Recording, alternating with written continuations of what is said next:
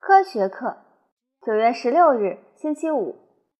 天一直在不停的哭鼻子。科学课是这学期新开的一门课。教科学的王老师胖胖的，像个香喷喷的大面包。每次上课，他都会带我们一起玩水，用放大镜点火柴，观察黄豆发芽。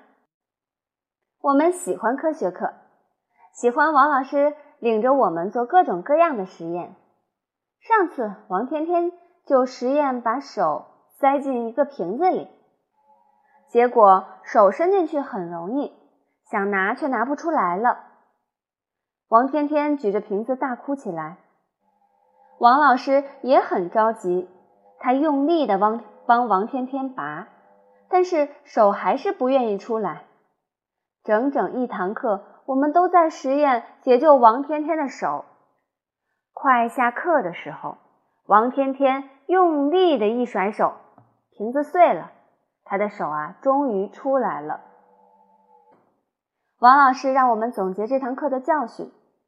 胡小图说：“多亏他没实验把脑袋塞进瓶子里。”金刚说：“下次我想试一试把脚伸进去。”我也很想试一下。后来，王老师把所有瓶子和类似的东西全都收起来了。看来，王老师不喜欢我们做实验。可是，我们都盼着上科学课，它比数学、语文课好玩多了，因为总有很多意想不到的实验。今天的科学课上，王老师让我们实验造纸。王老师说，这个实验没有什么危险性。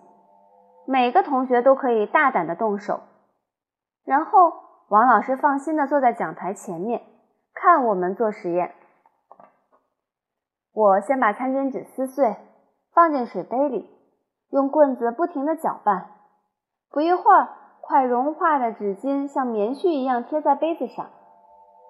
这时候，刘坚强说：“他可以用嘴来造纸。”金刚说：“他吹牛。”于是，刘坚强把餐巾纸放进嘴里，然后嚼啊嚼啊嚼啊。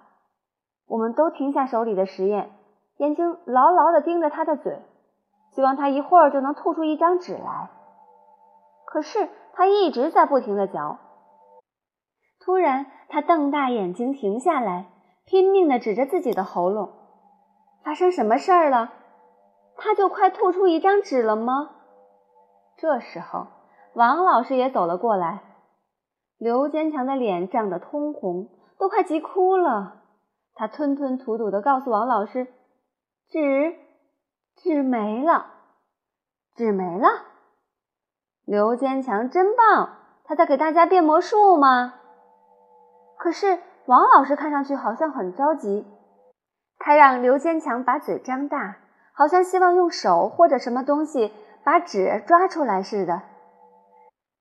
因为刘坚强不小心把嚼碎的餐巾纸吞进肚子里了。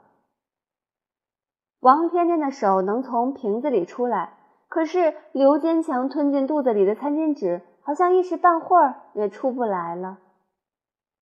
王老师重重地叹了口气：“好在只是纸，不会有什么问题的。明天它就会随着你的大便一起排泄出来了。不知道明天。”刘坚强会不会拉出一张纸来？